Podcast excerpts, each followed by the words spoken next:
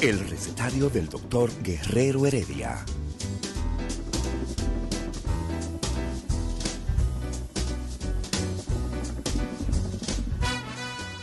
Una respuesta para cada pregunta.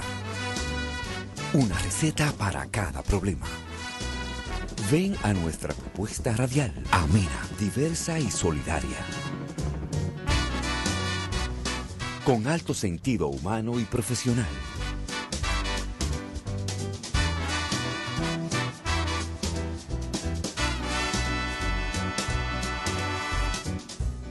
Buenos días.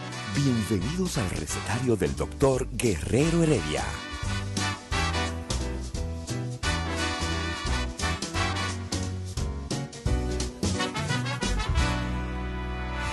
El recetario del doctor Guerrero Heredia.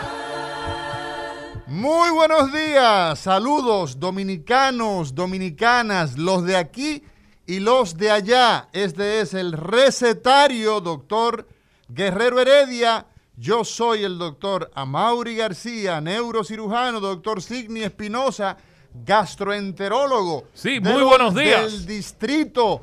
Y los de aquí a través de 98.5 Rumba FM en el Cibao Premium 101.1 por las frecuencias, por la parte de FM. Y los de allá a través de todas las redes sociales, www.rumba98.com, a través de Instagram, a través de Facebook, a través de Twitter, el canal en YouTube. Y ahora estamos transmitiendo en vivo a través de Instagram, recetario Ere- Heredia.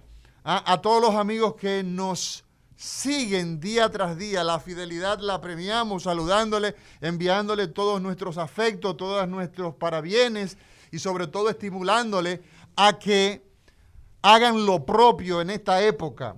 Una época donde si la proyectamos en el tiempo, increíblemente el mundo ha cambiado y ha cambiado porque el virus, ah, el coronavirus, ha atacado a todo el planeta y la única opción que tenemos, la única manera de nosotros volver a andar como antes andábamos, sin la necesidad de estos aditamentos, de estas mascarillas, del temor, es vacunándote. Así que vacúnate. Esa es la consigna que RD, República Dominicana, la marca país, ha asumido a través de todas las instituciones estatales, el Ministerio de Salud Pública como ente rector, como ente responsable de la salud pública, las políticas en salud pública, la República Dominicana, el Gabinete de Salud, que lo dirige la vicepresidenta de la República, a la licenciada Raquel Peña, el Servicio Nacional de Salud y todas las Dirigido agencias. por el doctor Mario Lama. La- el Mario Lama. Que Mario, Ma- Lama Sí, pero- es, es de pero- este programa, tú sí, pero bueno, pero tú- tú no mencionaste, no mencionaste al ministro. Al ministro. Eh, no mencionaste al ministro. Dani Rivera. ¿Cómo Daniel que Rivera. Daniel Dani? Rivera. Ustedes son- ustedes son Daniel. Rivera. Ustedes jugaban belluga juntos. Eh, bueno, yo quisiera, Eh, pero. ju- Jugaban belluga. Sí, porque uno, se, ¿cómo que uno se Dani? guilla, uno dice que es amigo de esa. yo el soy doctor Daniel. Rivera, más respeto para, para el ministro de, de Salud de la República Dominicana. Pero Entonces, tú estás diciendo todo eso Ey. mientras. Vacúnate. No, la vacuna es muy importante, sí, pero se ha acabado el oxígeno. En el país hay una crisis de oxígeno para todos estos pacientes que tienen COVID y el 76% de las camas de UCI están ocupadas por pacientes ¿tú críticos. sabes cómo tú resuelves ese tema? Vacúnate. Vacúnate. ¿Tú sabes por qué? Hay que vacunarse Porque todo el el problema está en que si usted se pone a buscar ah, los argumentos que dónde es, por dónde que le entra Que el te agua van a poner un chip, que te van a poner un chip. Que por dónde ¿pa- le entra el te agua al un chip? coco. Dime. Oye, pero, pero el chip lo tiene usted en el celular. Usted En anda por celular. Usted, usted quiere más localización que esa. Óyeme, la gente dice que te van a localizar, pero, usted anda con un celular el día ¿para qué ellos entero. quieren saber dónde vive Juan Peña, que vive en Juan- la Mameye? Pero usted es importante. Óyeme, los presidentes de la República, los ministros de, de- de- de los países, ah, los más importantes eh, científicos del mundo están vacunándose y Chichibo que perro, entonces tiene temor porque lo van, Le van a poner un chip. Le van a poner un chip. Pero, y, de y por come- Dios. y toma alcohol adulterado y come fritico. eh, tiene eh, 70, hocico, no, tiene hociquito 70% de mortalidad. ¿ah? El alcohol que se toma adulterado en el barrio, o sea, mata, de cada 100 mata 70 personas y él está argumentando de que le van a poner un chip. Entonces, No, y la vacuna, dicen que esa vacuna se ha hecho demasiado rápido. Digo yo, pero señores, el SARS-2 surgió luego del SARS-1 y se está trabajando con el virus de la- del, del SARS-1 desde hace más de 10 años. exacto, o sea, ese es un Eso es argumento. otro argumento tampoco que no tiene Óyeme, sentido. En este momento nosotros tenemos penosamente, penosamente, colegas, amigos, debatiéndose entre la vida y la muerte en las unidades de cuidado con una sola intensiva. dosis, Óyeme, Mauri, una no, sola dosis. Y otros sin ninguna dosis. Sin ninguna dosis. ¿Entiendes? Nosotros tenemos enfermeras, tenemos médicos, tenemos camilleros, Bioanalista. tenemos bioanalistas.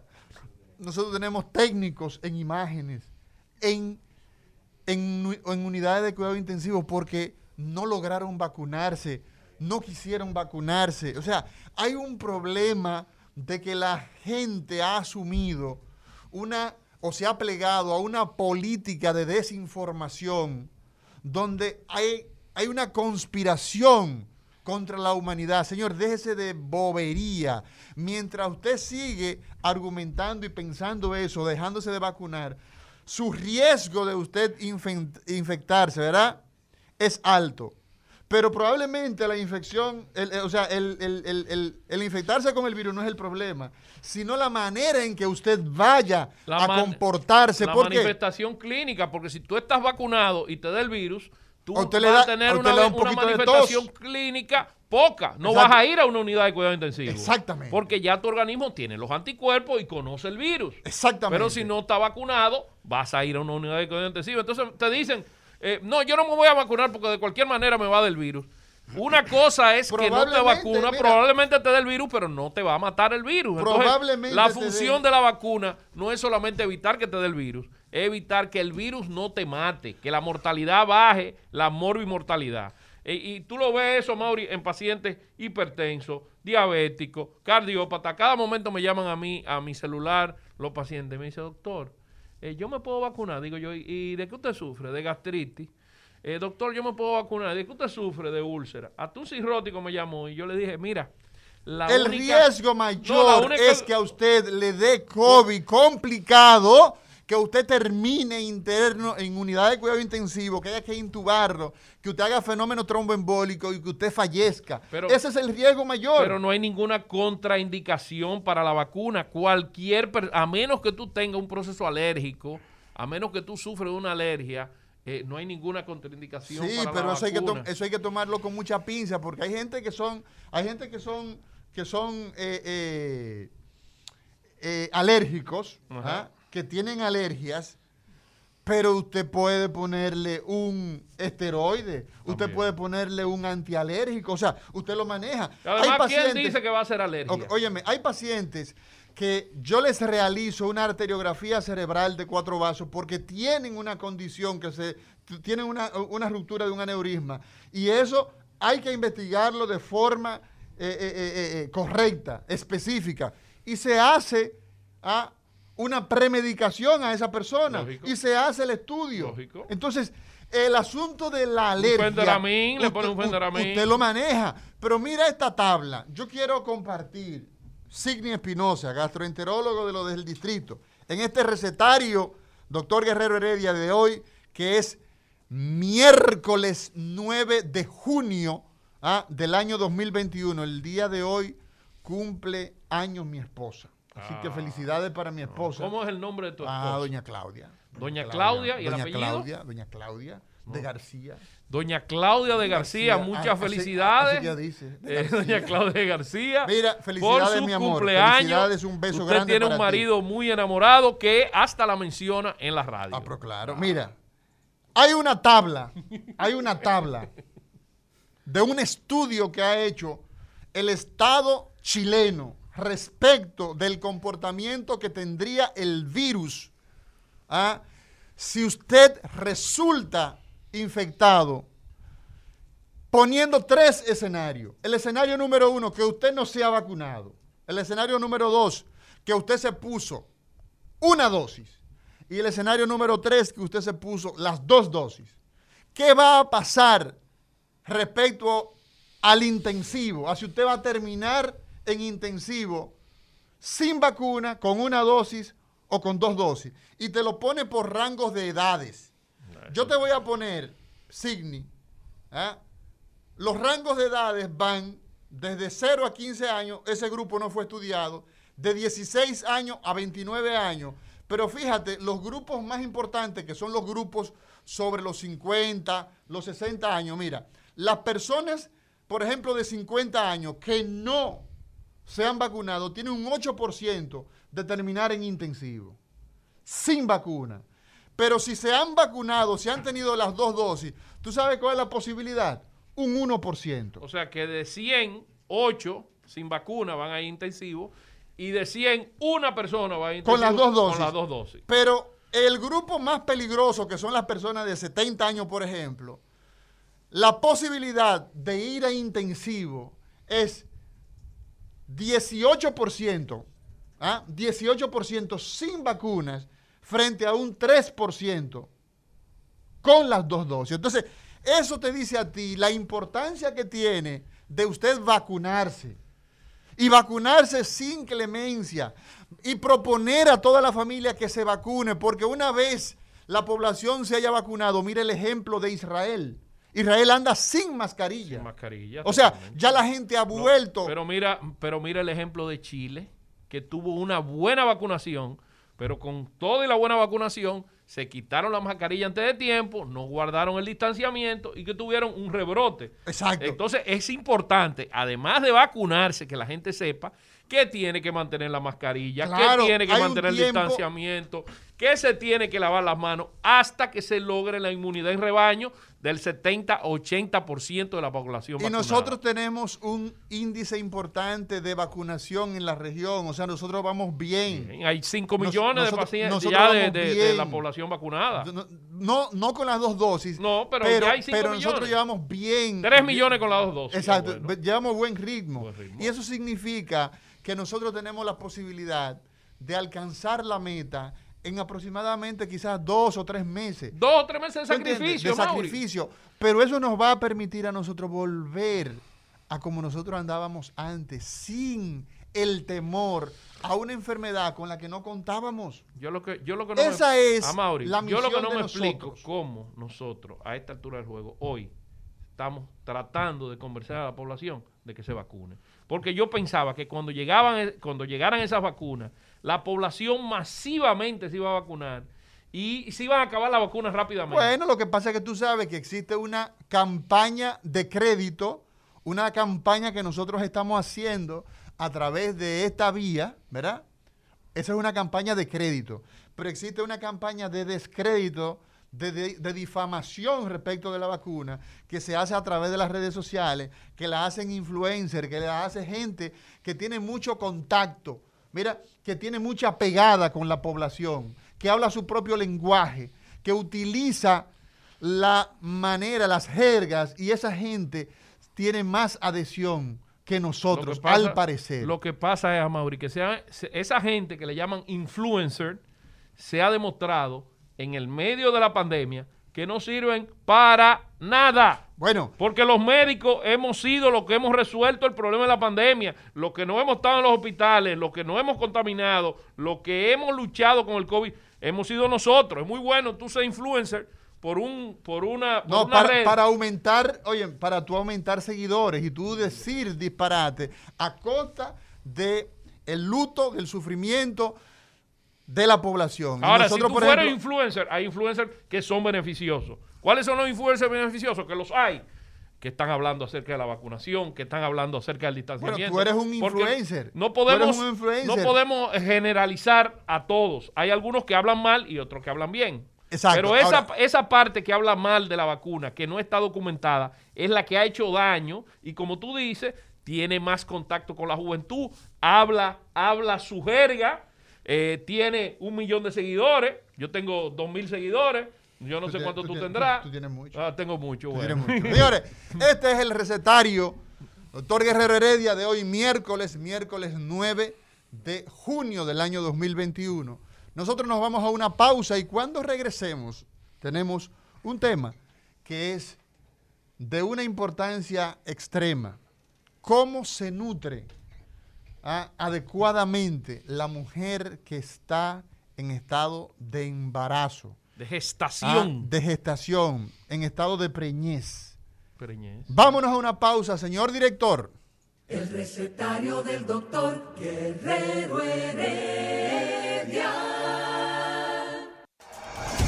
El rumbo de la mañana. Noticias de actualidad con informaciones de los principales hechos y acontecimientos políticos, sociales y económicos. Cambia el rumbo desde temprano y acompáñanos en El rumbo de la mañana. De lunes a viernes de 6 a 11 de la mañana por Rumba 98.5 FM y Premium 101.1 FM. El recetario del doctor Guerrero Heredia. Continuamos con el recetario del doctor Guerrero Heredia. Hoy a Mauri tenemos un gran invitado, además de invitado es amigo. Eh, Así eh, es, así eh, es. Nos encontramos siempre en el gimnasio. Lo que pasa es que a mí no me hace efecto el gimnasio, a él le hace efecto. porque- entrena, no, lo que pasa es que él es nutricionista y sabe lo que va a comer. Entonces, por si tú quemas 10 mil calorías e ingieres 20 mil, siempre la No, diferencia te- va a ser a favor. te- te hace rico. Siempre va Te hace rico de grasa. en calorías y en grasa. rico. Entonces, el doctor, el doctor Sócrates Jones. Sócrates Jones, eh, que es nutriólogo eh, clínico y además eh, gran amigo, va a hablarnos de no solamente de la nutrición en embarazo, sino todos estos temas de nutrición importantes eh, eh, para las personas que hacen ejercicio, para las personas que está tan de moda también eso de, lo- de los ayunos intermitentes. Nos, nos- nos gustaría saber todas esas cosas y, acompañado de la parte clínica quisiéramos interactuar con él para que él nos diga cuál es la situación de una mujer embarazada y ya que esa mujer embarazada necesita comer por ella y por el niño. Entonces, eh, eh, eh, muchas veces también la mujer se sobrealimenta y sufre de obesidad y también hace preeclampsia. Entonces, me gustaría saber cuál es el balance y qué tú opinas de la Mira, nutrición en las Pero tú embarazadas. sabes una cosa, Signi. Antes de ese, que es el, el plato fuerte eh, de nosotros en el día de hoy, a mí me interesa saber cuál ha sido el impacto de la nutrición en el tiempo de COVID. ¿Cómo ha impactado el COVID, doctor Sócrates John, Muy buena pregunta. eh, en esta profesor. época ah, donde la gente se ha resguardado, muchas personas se han quedado en las casas, si bien es cierto que la mayoría de los jóvenes ah, andan en teteo, andan en, en- en- en- ¿cómo se llama?, en, juca, ah, hay una gran cantidad de personas que nos hemos quedado en nuestras casas y que hemos salido a lo puntual, que hemos salido. ¿Cómo ha impactado el COVID en la nutrición de el dominicano? Muy buenos días, doctor. Buenos días, estimados eh, colegas y amigos. Eh, bueno, para responder tu pregunta, la- el impacto que ha tenido el COVID eh, nutricionalmente ha sido, por así decirlo, negativo, ya que ha aumentado el porcentaje de obesidad a niveles no esperados en algunos puntos, tanto del país como en el mundo. Nosotros hemos tenido un fenómeno por el cual la mayoría de las personas se queda en su casa tomando alcohol, viendo televisión y comiendo. Por este motivo, las personas han aumentado su índice de masa corporal, eh, han aumentado personas que regularmente han sido eh, con un índice de masa corporal bueno, han aumentado a sobrepeso, obesidad. Recuerden que las medidas restrictivas nos han encerrado hasta cierto punto y nos ha disminuido la capacidad de hacer ejercicio, eh, a los que no nos gusta hacer ejercicio en la casa, nos ha disminuido la capacidad de salir a, mm, quizá después de las 5 de la tarde y todos esos factores han incidido en la ganancia de peso. Eh, doctor Jones, también eh, cuando uno está encerrado aumenta la ansiedad. Todo- Exacto, todos los que tienen problemas de obesidad la relacionan con ansiedad. Exacto. Eh, hay una relación estricta entre el, el- el estar encerrado y aumentar la cantidad de comida, abrir la nevera, comer diferentes cosas. ¿Qué, qué usted considera de eso? Porque también yo no conozco a nadie que no haya aumentado de peso en la pandemia. hay un, hay un fenómeno que... eh, Aunque hay unos más que otros. hay unos más que otros. Hay unos más que otros. Yo no sé por qué razón. ¿Y por qué tú me miras a mí y no miras a Héctor? ¿Por qué tú no miras a Héctor? No, no, no. eh, Porque Héctor es el jefe. Eh, de- Porque Héctor es el jefe y no se le puede decir que tiene barriga. No tiene barriga. Tiene barriga. Él dice que no, que él está play. Tiene una bayolla. Tiene una bayolla. Mira, Una bayolla. Una bayolla. Yo Mira, tenía tiempo que no pero, pero eh, en verdad, en verdad, el, el No, Estado... pero, pero antes que tú sigas, Sí. porque lo estamos haciendo en forma de, eh, en forma de juego, pero porque eh, tú sabes cuál es el motivo. Que hay personas que tienen mayor tendencia a engordar que otras. Por ejemplo, no, eh, eh, yo en la pandemia agarré 50 libras y hay gente que ha 50 agarrado libras. 50 libras, hay gente que ha aumentado 10, 15 libras. Claro. ¿Por qué? Porque yo siempre he sido gordo y logré adelgazar. Entonces los adipositos míos estaban ahí. Inmediatamente dejé de hacer ejercicio, se llenaron los adipositos. Entonces, ricos. eh, eh, eh, eh, eh, eso es un factor importante y me gustaría Claro. que el doctor Jones hable si hay un factor genético en la obesidad. Eh, sí, de manera efectiva se ha demostrado que hay un factor genético. Muchas personas, como es mi caso, por ejemplo, donde de, de parte paterna, toda mi familia es obesa y yo he tenido que luchar a diario contra eso. Pero respondiendo a la pregunta que me hiciste sobre la ansiedad, hay un fenómeno muy descrito. No sé si ustedes quizá lo hayan escuchado por la sigla en inglés, Cop Potato. Sí, es claro, una persona que se dedica a ver televisión. Tiene que se tire un mueble. ahí. Exactamente. Entonces, a eso, hasta cierto punto, ha llevado a muchas Agarra, personas. agarra una funda de platanito. Exactamente. Hasta, el, el- el- el control del exactamente, televisor. hasta cierto Y lo punto. embarra de, No, de, crema de maní, de cualquier cosa. Entonces, hasta Yo cierto tengo, punto. yo tengo experiencia en eso. Sí. Hasta cierto punto la pandemia nos ha, empu- nos ha empujado a esa situación. ¿Por qué? Porque no sé si ustedes saben que la- las suscripciones de Netflix y de otras No, no, se- plataformas dispararon. se dispararon. Entonces nosotros que estamos eh, eh, enclaustrados en la casa, encerrados hasta cierta manera, lo que nos dedicamos a, a ver series, nos paramos a la nevera, damos una vueltecita, pasamos a tomar agua, damos otra vueltecita por la nevera, vamos al baño, pero nos recordamos que ahí está la nevera, volvemos y damos otra vueltecita y nos mantenemos el día entero eh, mucho. sobrealimentándonos, por así decirlo. Exacto, ingiriendo mucho Y gastando poco. y gastando poco. Entonces, Gastando poco. Esa relación es Esa fatal. Esa Fatal. debería ser la relación de los ingresos económicos. Debería Tener ser muchos ingresos y, Y gastar, gastar poco. y gastar poco. Sueña. Pero aquí, lamentablemente se hace a la inversa. A la inversa. Las personas ganan poco Y gastan mucho. y Entonces, el es lo costo de la vida cada vez más alto que eso eso se estaba hablando en el, pro- en el programa anterior, en el gobierno de la mañana, cómo han subido todos los eh, Los rubros. los rublos de primera necesidad. Pero no vamos a entrar Y en no, eso. y no solamente aquí, escúchame que lo interrumpa, a nivel mundial. Yo estuve leyendo en un artículo que a nivel mundial se, ha, se han visto eh, de manera inexplicable aumento en todos lo- los alimentos, aumento de precio en todos los alimentos. Mira, vámonos a una pausa. Después de esta pausa, doctor Sócrates John, nutriólogo clínico, el embarazo y las demandas nutricionales es el tema de hoy en este recetario. El recetario del doctor Guerrero Heredia. Continuamos en este recetario, doctor Guerrero Heredia, y nosotros estamos en todas las redes sociales saludando a todos nuestros seguidores en Instagram, en eh, recetario de Heredia, esa es nuestra página en Instagram. Cada día, cada día tenemos una cantidad de personas que nos siguen, que eh, hacen preguntas, que están de manera interactiva participando con nosotros y a través de las redes eh, adicionales como O sea, son Mauri, que tú eres un- Facebook. ¿Tú eres un influencer? Eh, sí, todos somos influencers. Somos influencers. Sí, pero con, con- con- con la distancia que, que- que hay que establecer tú, oye, porque, porque la verdad es que yo escucho y, y- y- y veo cosas en redes sociales que de verdad que a, a- a cual- cualquiera se ofende en que ¿Quién es el llamen. influencer que más seguidores tiene en el mundo? No, no tengo idea. Kim Kardashian. Kardashian. Kardashian. La- Y la fortuna anda por encima de los 300 millones de dólares. Bueno, ya usted, ya Eh, usted tú- puede tú- saber. Ella no hizo, no creo que terminó el bachillerato. Bueno, ya, ya y tú te puedes estudiando imaginar. tanto, Eh, ya te puedes tiene imaginar. nada más por 2 eso, millones de seguidores. por, e- por eso andamos unos, ¿qué? Dos millones. bueno, doctor Sócrates John, nosotros tenemos en el día de hoy el tema de nutrición en las embarazadas. ¿Por qué razón las embarazadas necesitan tener un régimen, un esquema nutricional, un control nutricional?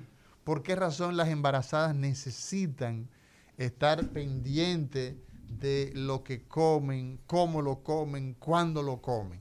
Adelante, doctor Sócrates Jones. Bueno, es importante que sepamos que la mayoría de los casos, las mujeres embarazadas se embarazan estando en sobrepeso. No se hace regularmente una consulta a nivel público o privado, una consulta que sería eh, prenatal en torno o previo a embarazarse. Ya que no se realiza regularmente esa, esa, esa consulta, las, eh, las mujeres llegan al estado gestacional ya con un sobrepeso eh, añadido. Es decir, que la mujer o la paciente cuando se embaraza, en muchas de las ocasiones está malnutrida, ya sea con bajo peso o sobrepeso. Eso influye mucho también en, en la población, porque según el estudio EFRICAR 2, dice que el 60% de la población en el Caribe, incluyendo República Dominicana, está en sobrepeso o es obeso. Entonces, ya de por sí la mujer no se va a excluir de ese círculo. Pero una vez estando embarazada, normalmente eh, ustedes los nutricionistas recomiendan diferentes tipos de alimentación durante los meses de gestación variándolo o es una alimentación, una dieta más o menos igual durante los nueve meses de embarazo. Mira, es importante la, la pregunta y la, la aclaración que, que me haces. En el 2019, en el mes de noviembre, en el hospital en el cual nosotros eh, laborábamos, hicimos un estudio donde tomamos alrededor de 50 pacientes eh, gestantes. Y ahí en ese estudio... Embarazada, ¿verdad? Gestante, embarazada. Nosotros ahí eh, determinamos que hay una proporción de un 92% de pacientes embarazadas con problemas de sobrepeso y obesidad. Pero tú decías, Sócrates, en ese estudio se reveló que el 90 Y 2%. Eso es... estaban en sobrepeso y obesidad. ¿Cuándo se habla de que una persona está en sobrepeso, por ejemplo? Cuando ¿Y cuándo se- se habla de que está en obesidad? Bueno, cuando su índice de masa corporal sobrepasa, del, eh, el IMC sobrepasa de 25 eh, miligramos y ya cuando, eh, perdón, cuando pasa de 25 eh, Entonces, y cuando está en obesidad, 20 cuando está por encima de 25, eso per se, eso es sobrepeso. sobrepeso. Ajá.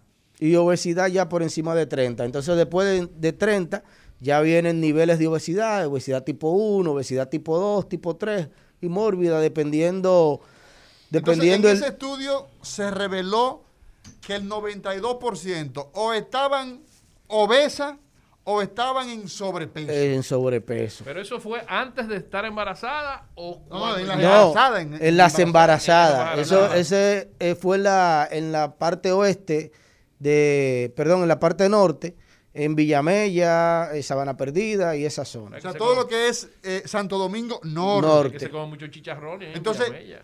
¿Qué impacto tiene? ¿Qué impacto tiene en una mujer embarazada estar en sobrepeso o estar obesa? Bueno, estar en sobrepeso le- y obesidad le conlleva tanto al producto como a la mujer eh, a la- o a la parturienta, así decirlo, a la embarazada, le conlleva a múltiples eh, patologías. La más frecuente es la preclancia.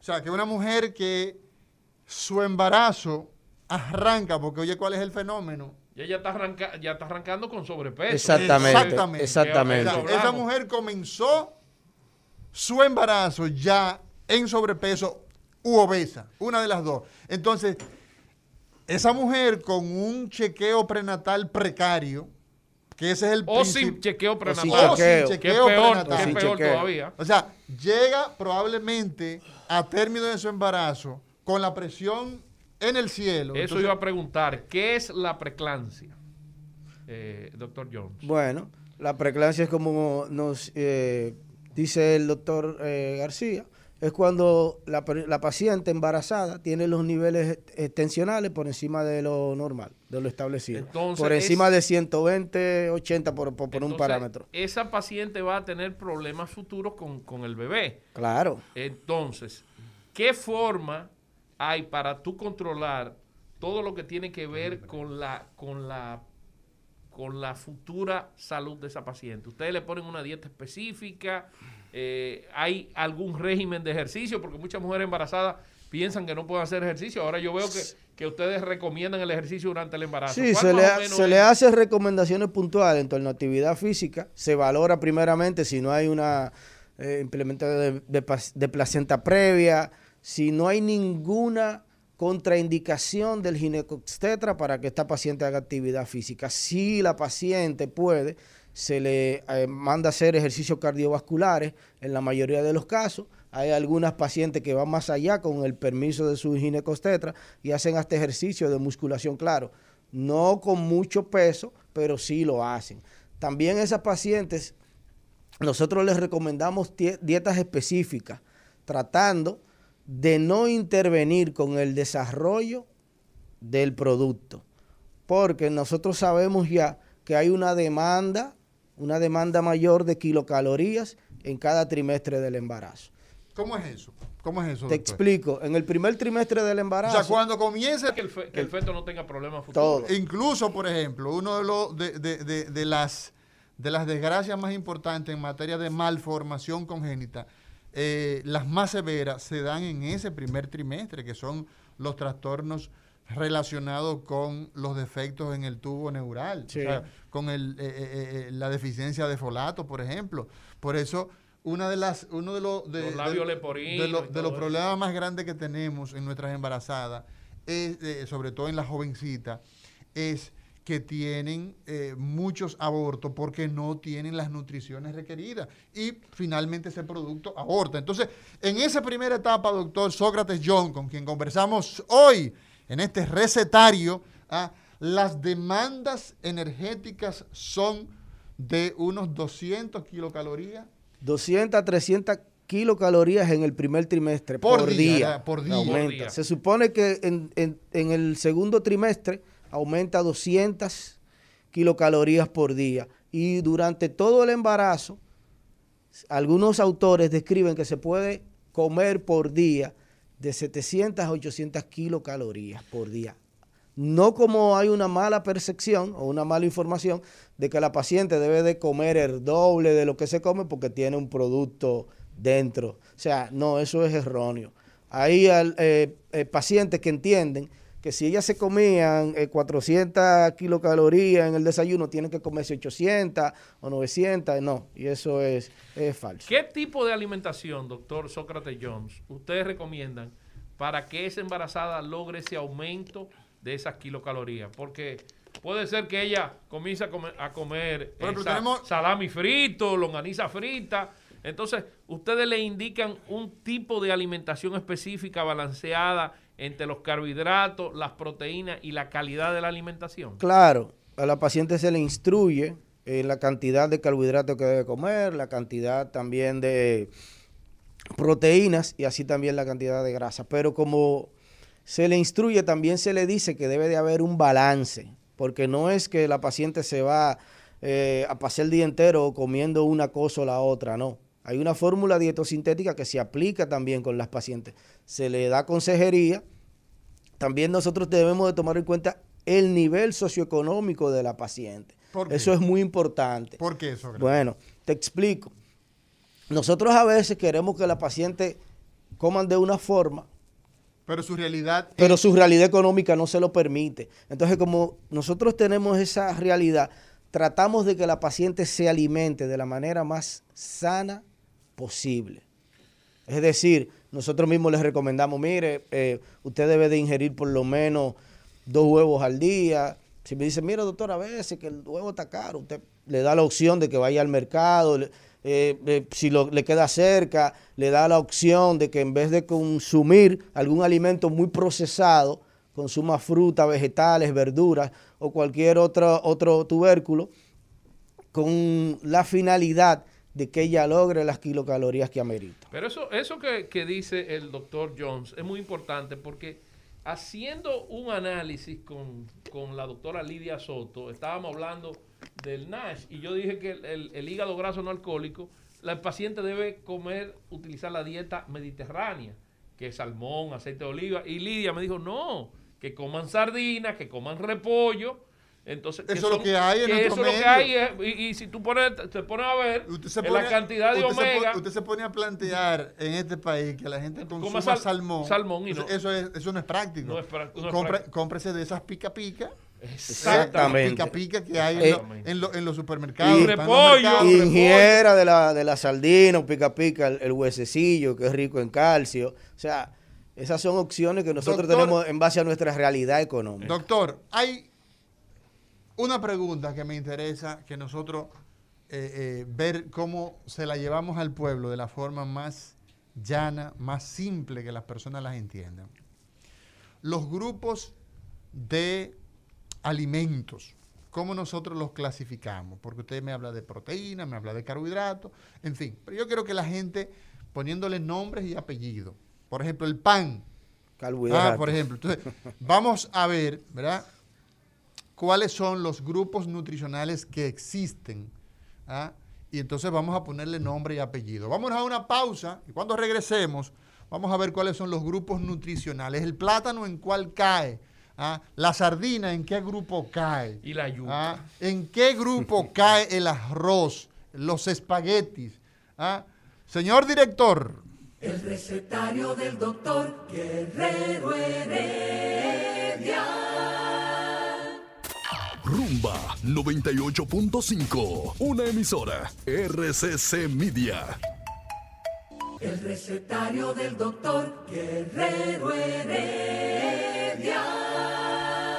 Continuamos con el recetario del doctor Guerrero Heredia y hoy estamos hablando de nutrición, pero cuando uno habla de nutrición, a veces hasta le da hambre eh, a Mauri a uno. Entonces, eh, el doctor Amaury García, neurocirujano vascular del distrito, te hizo una Endovascular, pregunta. endovascular. Endovascular. Del distrito, pero también va a veces a Santiago, o sea que tú no eres tan del distrito, porque tú también picoteas el Cibao. No, no, yo soy, yo soy, yo soy, yo soy Eh, eh, de, eh, la, eh, de- de la República. de la República. Pero Te hizo una pregunta muy importante, doctor Jones. ¿Cómo los pacientes y el pueblo en general va a identificar cada tipo de alimentación? Cuando tú le hablas de carbohidratos, cuando le hablas de proteína y cuando le hablas de lípido o grasa. Sí, ¿Cuáles porque- son los alimentos que tú lo puedes más Sí, o menos porque lo- eh, clasificar? es que esta gente habla, no, porque tiene que consumir proteína, pero la gente no sabe lo que es una proteína. La gente tiene que consumir eh, li- eh, eh, eh, grasa, eh, eh, carbohidrato, en fin. Entonces vamos a ver cuáles son los grupos y entonces vamos a ver cuáles son los ejemplos. Exacto. Bueno, dentro de los grupos de carbohidratos, eh, podemos nosotros empezar, a- eh, que es la mayor preocupación de las personas. Entre los grupos de carbohidratos nosotros tenemos los cereales, tenemos las pastas y tenemos también eh, tubérculos o víveres como la yuca. O sea, por ejemplo, el plátano entra dentro del grupo de los carbohidratos. Sí, ese musacio entra. Entra, Mira, mira, mira, acá acaban, escúchame que lo interrumpa, Sí. acá acaban de decir a alguien Sí. eh, que los médicos de República Dominicana no saben nada de nutrición en embarazada. No se le debe recomendar comer nada de pescado con el mercurio que tiene y mucho menos sardinas que son de latas y contaminadas. ¿Qué tú, qué tú tienes para esa, para esa, esa pregunta? eh, eh? Bueno, eh, para esa información, realmente aquí a nosotros, a las embarazadas, sí se les recomienda ingerir pescados. Ahora, se les recomienda regularmente ingerir pescado fresco, porque hay un pescado que se cría eh, en algunos ambientes hostiles, Sí. que tienen mucho nivel tanto de PVC como de mercurio. Es, eh, es un pescado habitualmente que nosotros lo vemos por no mencionar ninguna marca ni mencionar ningún eh, sitio en específico, pero los vemos congelados en el supermercado re- regularmente lleno de hielo. Ese es un pescado que no se les recomienda su consumo a nadie. Ahora, la sardina no está contraindicada. La sardina, claro está. Las conservas. Se mira, hace mucho hincapié que al momento de usted comprar un producto enlatado, usted verifique si la soldadura es de plomo o si es electrónica. Recuerdo que hace muchos años se hacía, se hacía mucha publicidad en ese sentido. Aunque porque se puede contaminar con Exactamente, plomo. con plomo. Pero hay sardinas con envases muy herméticos, para no mencionar marcas, que son adecuadas.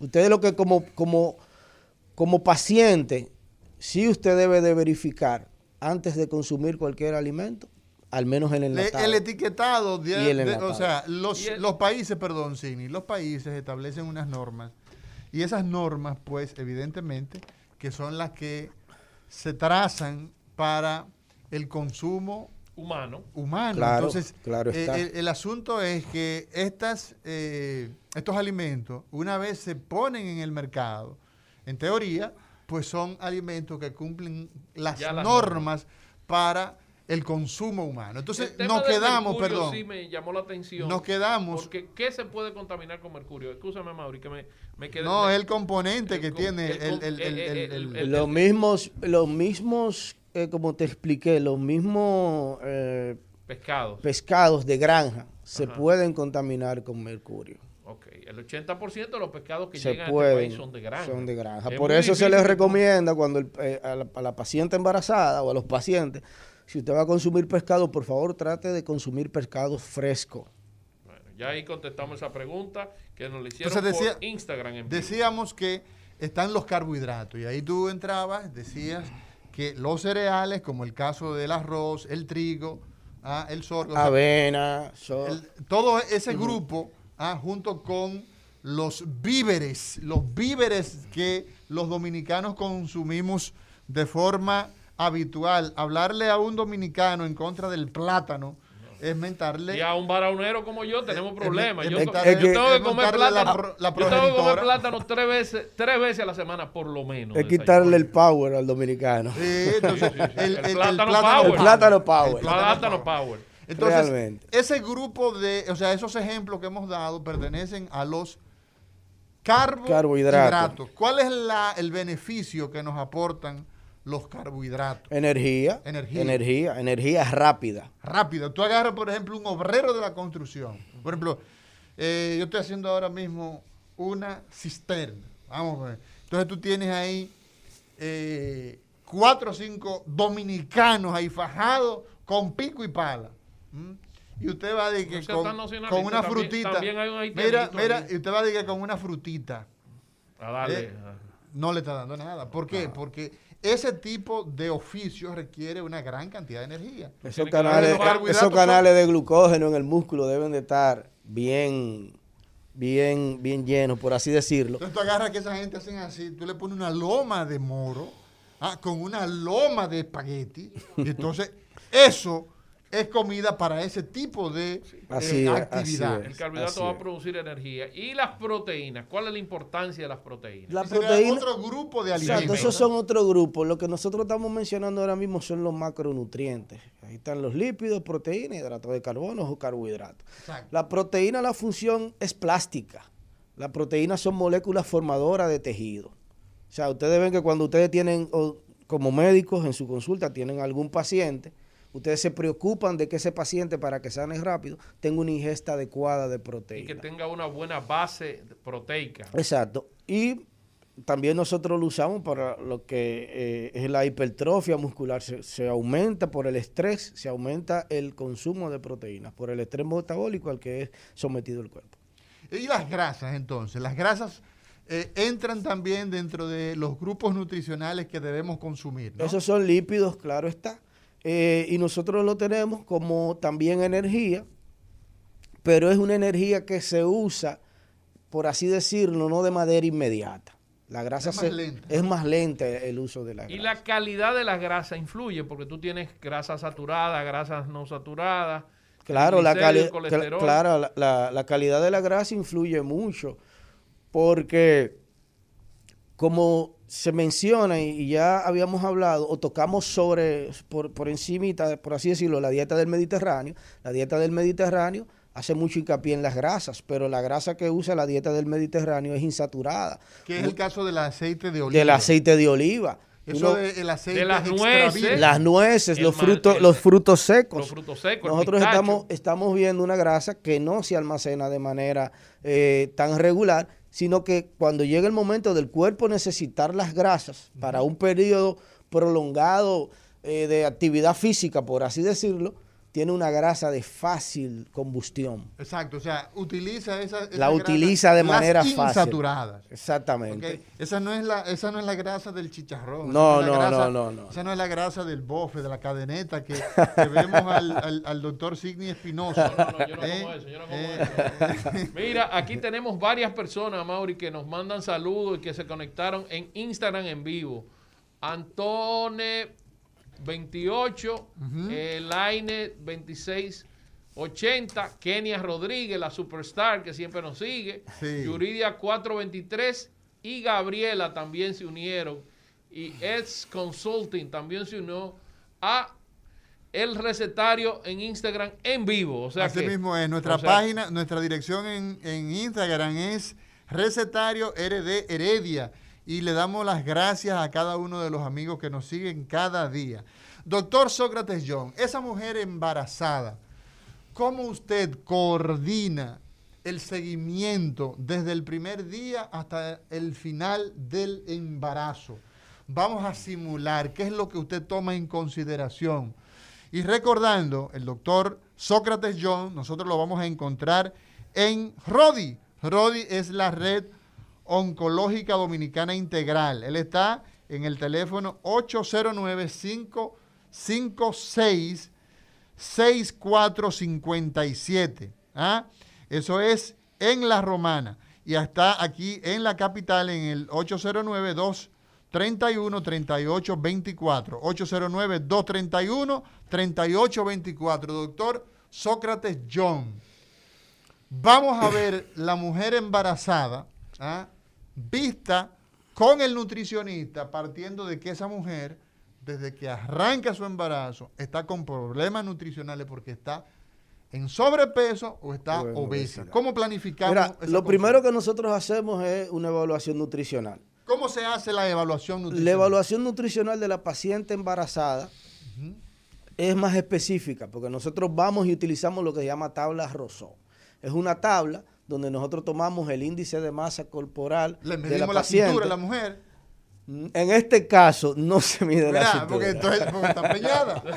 ya- Entonces, ¿qué eso del ginecólogo, ¿verdad? No, entonces se le mide eh, sí, la, la talla, el peso, de ahí nosotros sacamos el índice de masa corporal. Se utiliza todavía el pliegue tricipital, se sigue utilizando. Yo Pa- recuerdo- para este tipo de evaluación no se utiliza, porque como Entonces, con el tamaño y con el peso sacamos el índice de masa sacamos el corporal. índice de masa En corporal. el caso de la embarazada. ¿eh? Exactamente, eso es lo que le, le estaba eh, haciendo hincapié, porque nosotros con la embarazada vamos a verificar que su índice de masa corporal y su edad gestacional correspondan. O sea, nosotros utilizamos, hay varios instrumentos. Nosotros, Cuando hablamos de edad gestacional para el pueblo nos referimos a cuántos meses, ¿Cuántos meses tiene de tiene? embarazo. Exactamente.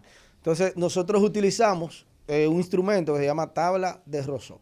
Esa tabla no, no tiene, de un lado, la edad gestacional, Exacto. Los, las, semanas Las que tiene de embarazo, por ejemplo, ¿no? exactamente, y de otro lado, no tiene el índice de masa corporal. Exacto. Entonces, O sea, debe establecer en la semana número 10, en la semana número 15, en la semana número Exactamente. 20, debe estar, ¿verdad? en, en tal este rango. percentil, exactamente. Entonces, es- son líneas ascendentes, porque ojo, que se lleven esto claro.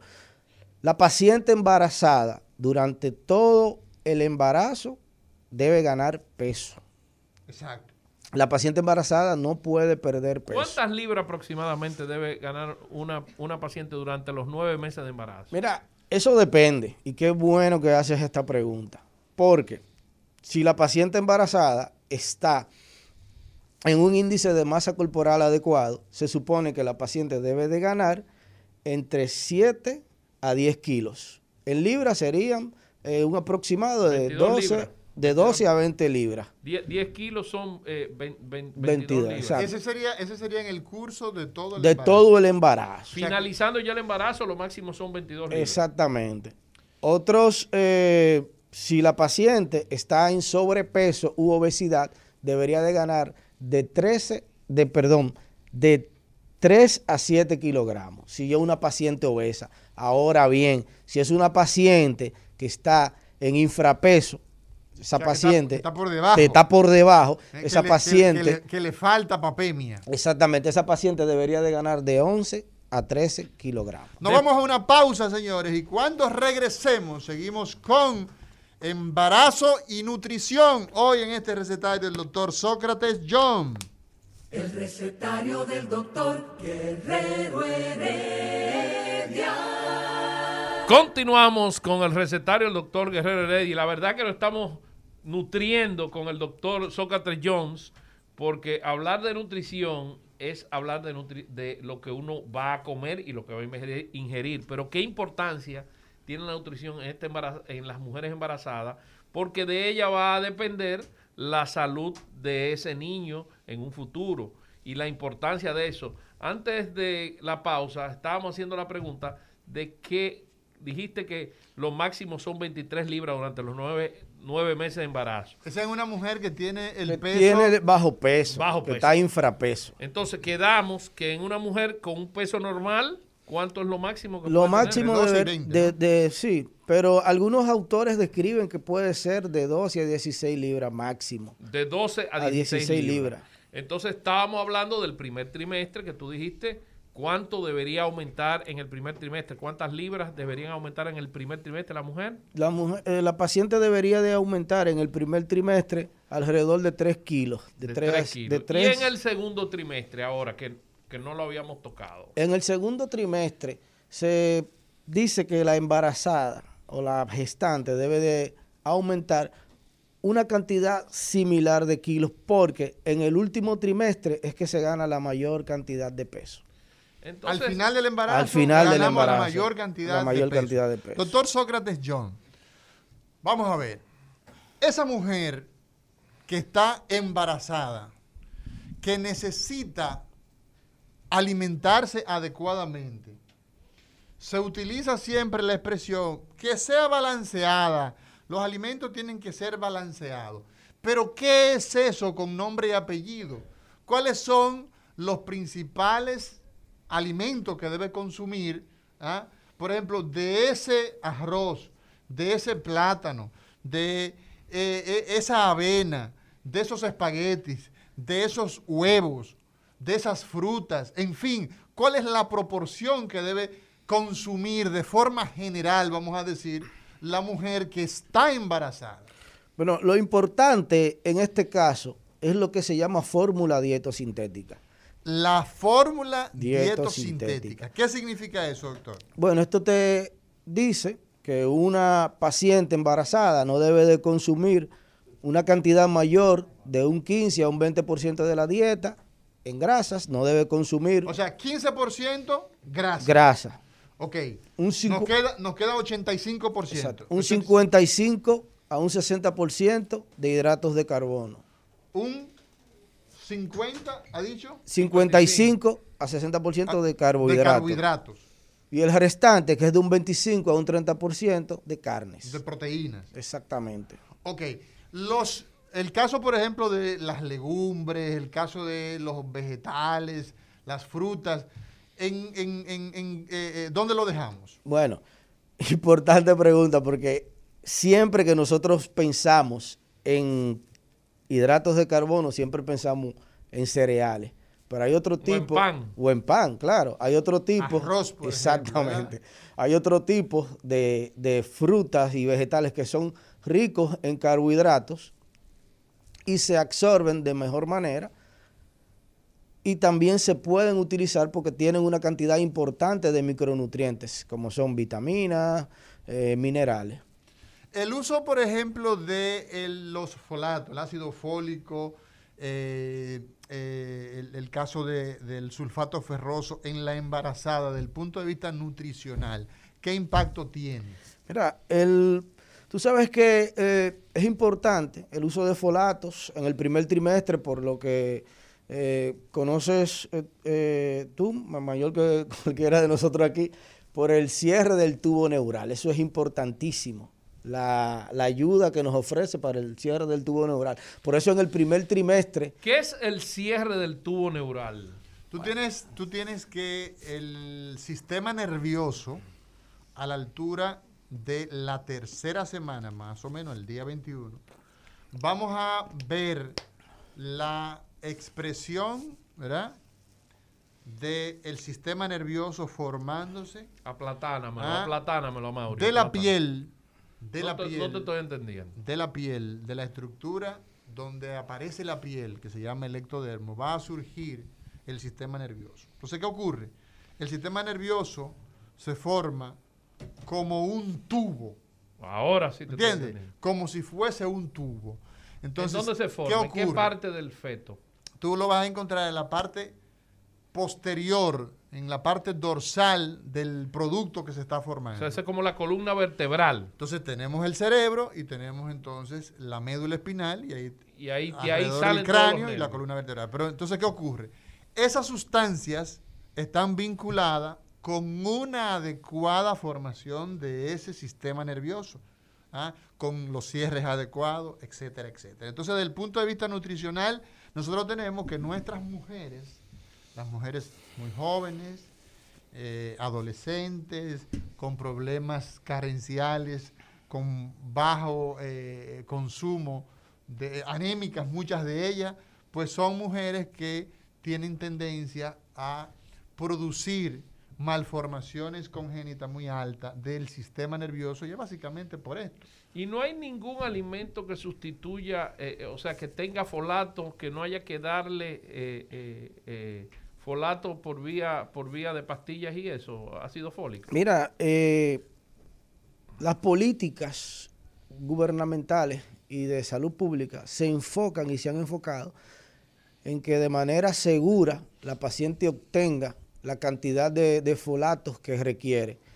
Pero en, algunos eh, vegetales, algunas legumbres, nosotros podemos conseguir esa cantidad eh, de folatos, por así decirlo, que requiere durante todo el embarazo. O sea que en la naturaleza están, los, alimentos habitualmente están, pero dada la necesidad, los requerimientos, porque estas mujeres, a pesar de estar, nuestra mujer, a pesar de estar obesa, ¿ah? a Están pesar de estar, están desnutridas. ¿ah? Exactamente. Están anémicas.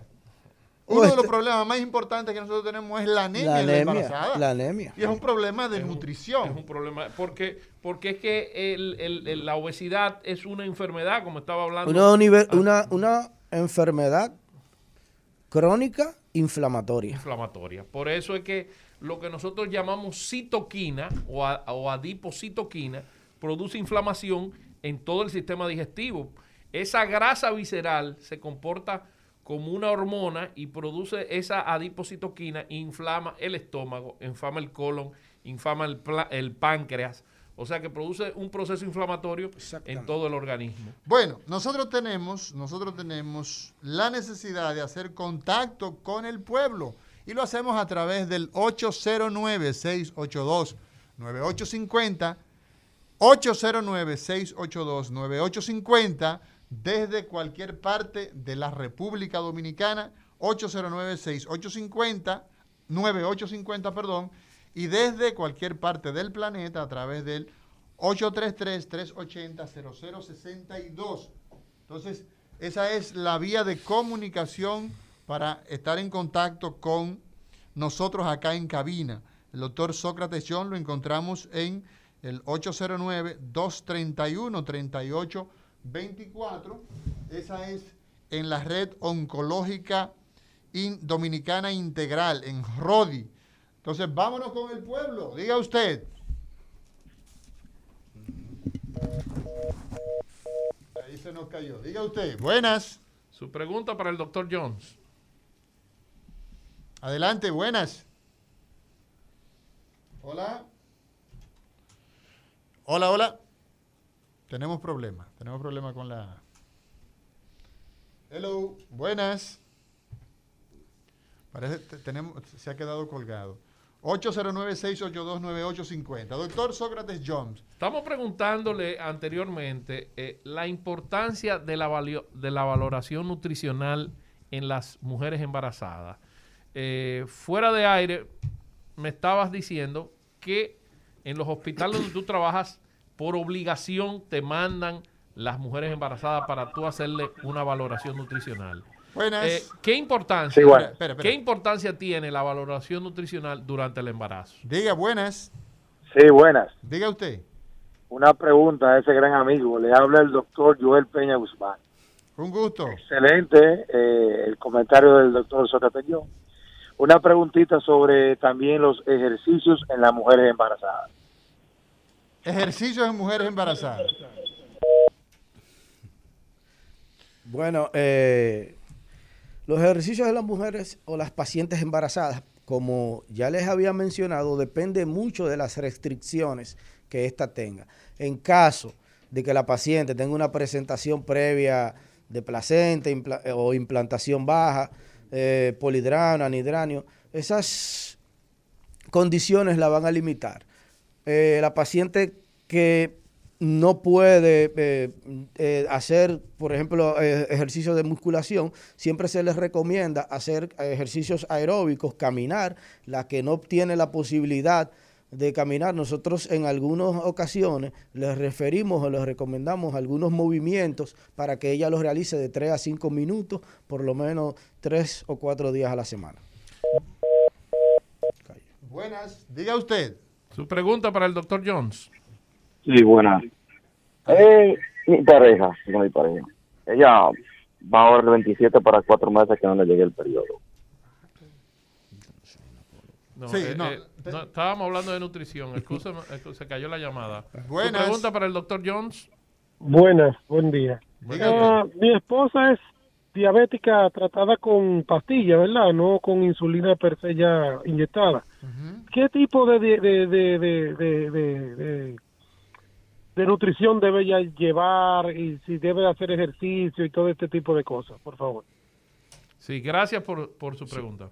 Bueno, lo importante y lo primero sería evaluar a su esposa para ver eh, qué nivel de obesidad ella tiene en caso de que lo tenga. Ahora bien, a estas pacientes sí se le da las recomendaciones de manera igual a la, a la- a la- a la de la patología de la diabetes. Es decir, nosotros les, restringimos en algunos casos la una cantidad o la cantidad de azúcares, sal, eh, hidratos de carbono. Se lo tratamos de manejar a, una, a un punto en la cual ella tenga lo que amerita necesariamente. Sí, porque es importante, porque los hidratos ¿no? de carbono se convierten en azúcar. Entonces, Exactamente. eso es importante. Exactamente. Ah, eh, antes de la Hay, pregunta, hay- hay una, hay una llamada. No, no, no, no le dé. La importancia de la evaluación nutricional en nuestras embarazadas.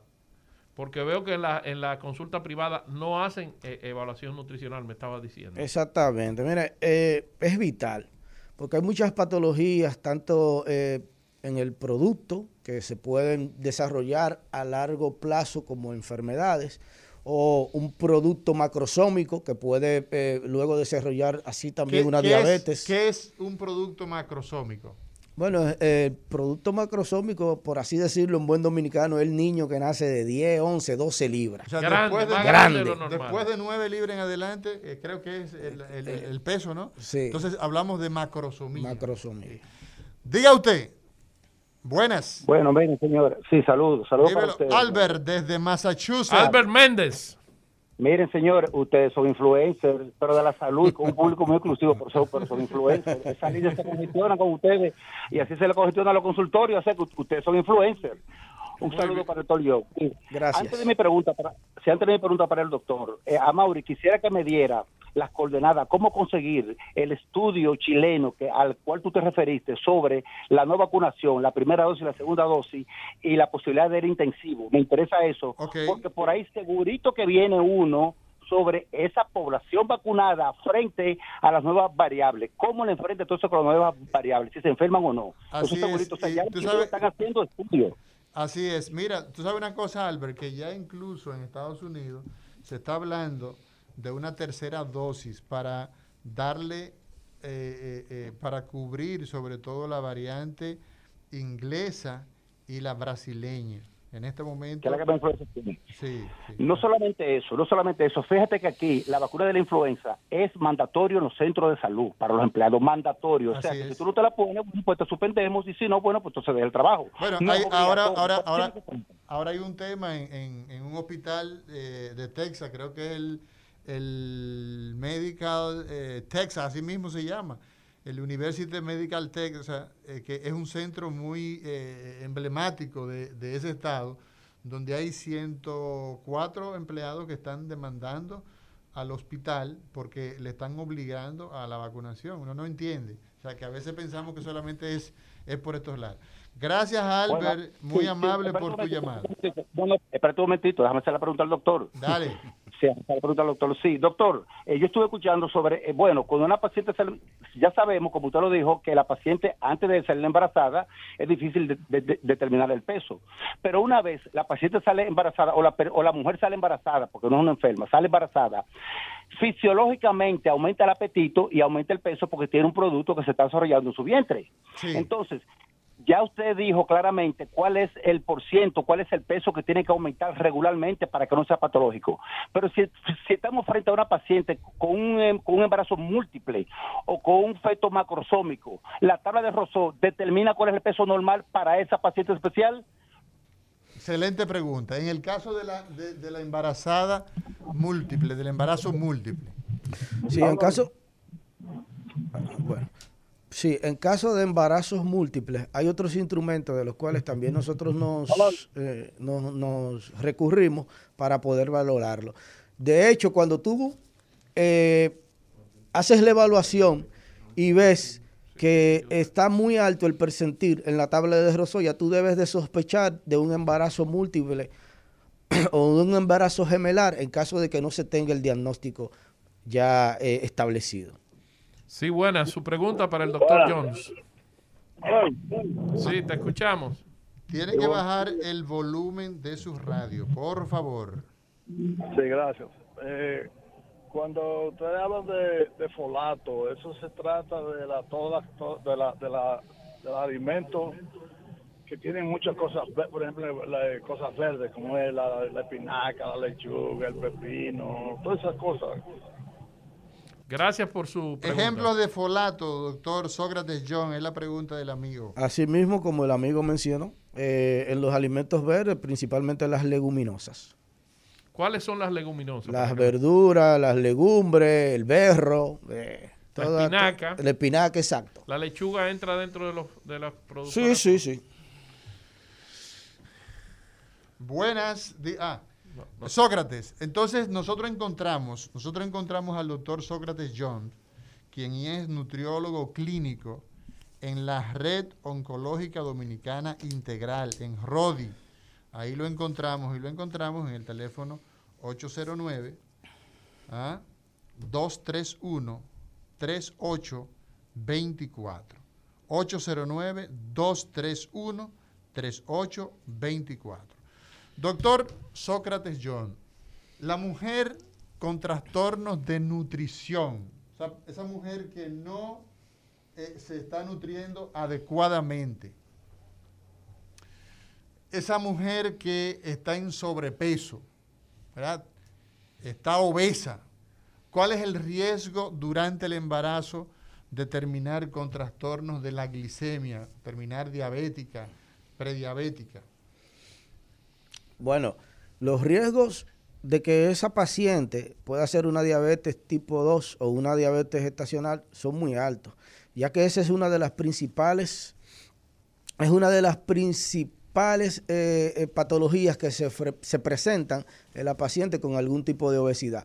Mientras más alto es el grado de obesidad, más tiene la paciente riesgo de sufrir de eh, patologías cardiovasculares, patologías metabólicas eh, y patologías también de tipo motriz. Recuérdense que la paciente o el, el eh, o el paciente, mientras más grado de obesidad tiene, mucho más sufre su cuerpo. Sí, hola, buenas. Su pregunta para el doctor Jones. Cayó. Te cayó la llamada. Se cayó la llamada. Doctor Jones, así como hablamos del sobrepeso eh, durante el embarazo, ¿qué problemas puede tener la mujer desnutrida durante el embarazo y qué forma nosotros podemos, qué complicaciones podemos tener? Mira, eh, buena, buena la pregunta. Eh, una de las complicaciones de la paciente desnutrida en el embarazo es la anemia, es una de las más frecuentes. Pero nosotros también vemos mucho RCU en pacientes desnutridas en el embarazo. ¿Qué es el RCU? El RCU es el retardo del crecimiento intrauterino.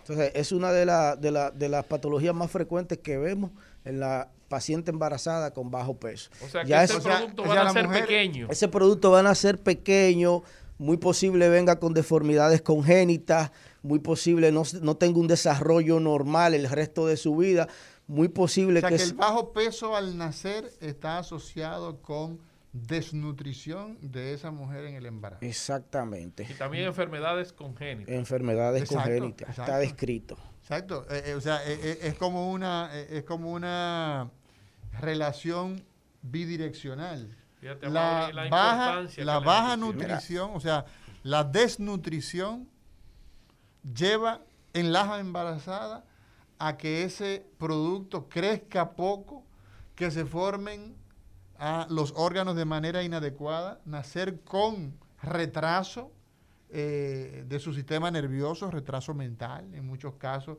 eh, eh, eh, eh, vemos eso y es más frecuente en los países en vía de desarrollo. Y labios leporinos, De- hidrocefalia, bueno, y, y O sea, el trastorno trastornos en eh, términos general, pero sobre todo de ese sistema nervioso central que requiere tanto, que demanda tanto a, de una nutrición adecuada para bien formarse. Fíjate que los excesos entonces siempre son malos. Son o malos. sobrehidratación o po- sobre nutrición, Nutrición. o poca nutrición. exacto. Yo de verdad, a Mauri, no pensaba que este tema era tan importante, te lo reconozco, eh, y de verdad que estoy sorprendido de la importancia de la nutrición dura- durante el embarazo, sobre todo para el, el futuro de ese bebé. De verdad que... eh, Y la a- parte final, por ejemplo, de, de- de ese embarazo, el doctor Sócrates John ha sido muy categórico en que el peso mayor de la embarazada se gana al final del embarazo y ahí es donde vienen los problemas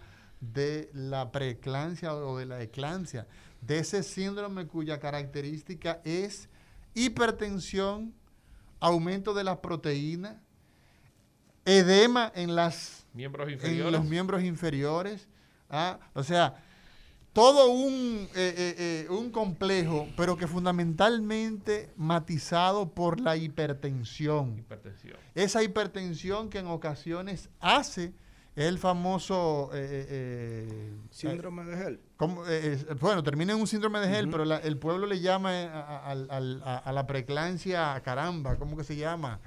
Hay un término muy común en- en- en- entre la población. Ahí me- ahí me de- mataste. de- ya, ya se nos está olvidando hay- cómo habla el pueblo. Hay una pregunta que yo no puedo dejar de hacer, eh, que es la importancia que le dan las dominicanas durante el embarazo de comer, de tomar malta morena con leche condensada. Dime tú qué importancia tiene esto, porque eh, eh, las Eso relaciones con la lactancia, las relaciones con la... Con la- no, en el país entero. No, No, en, en el, el- país entero, en el país en entero. el país, en el país. Mira, realmente nosotros eh, tenemos las, las azúcares como un tipo de carbohidrato, pero lamentablemente el azúcar son calorías vacías, no nos aportan macronutrientes ni micronutrientes. Entonces, las pacientes y el pueblo tiene esa percepción. Claro, tú vas a, vas a tener energía, posiblemente aumente de peso, pero no te vas a nutrir. O sea que no es recomendable la, leche- la, la malta morena con leche condensada. Mm, No como base de la No, alimentación. Señores, muchas gracias, doctor Sócrates John, por aceptar esta invitación. Doctor Signi Espinosa, mañana será otro día en este recetario, doctor Guerrero Heredia. El recetario del doctor Guerrero Heredia.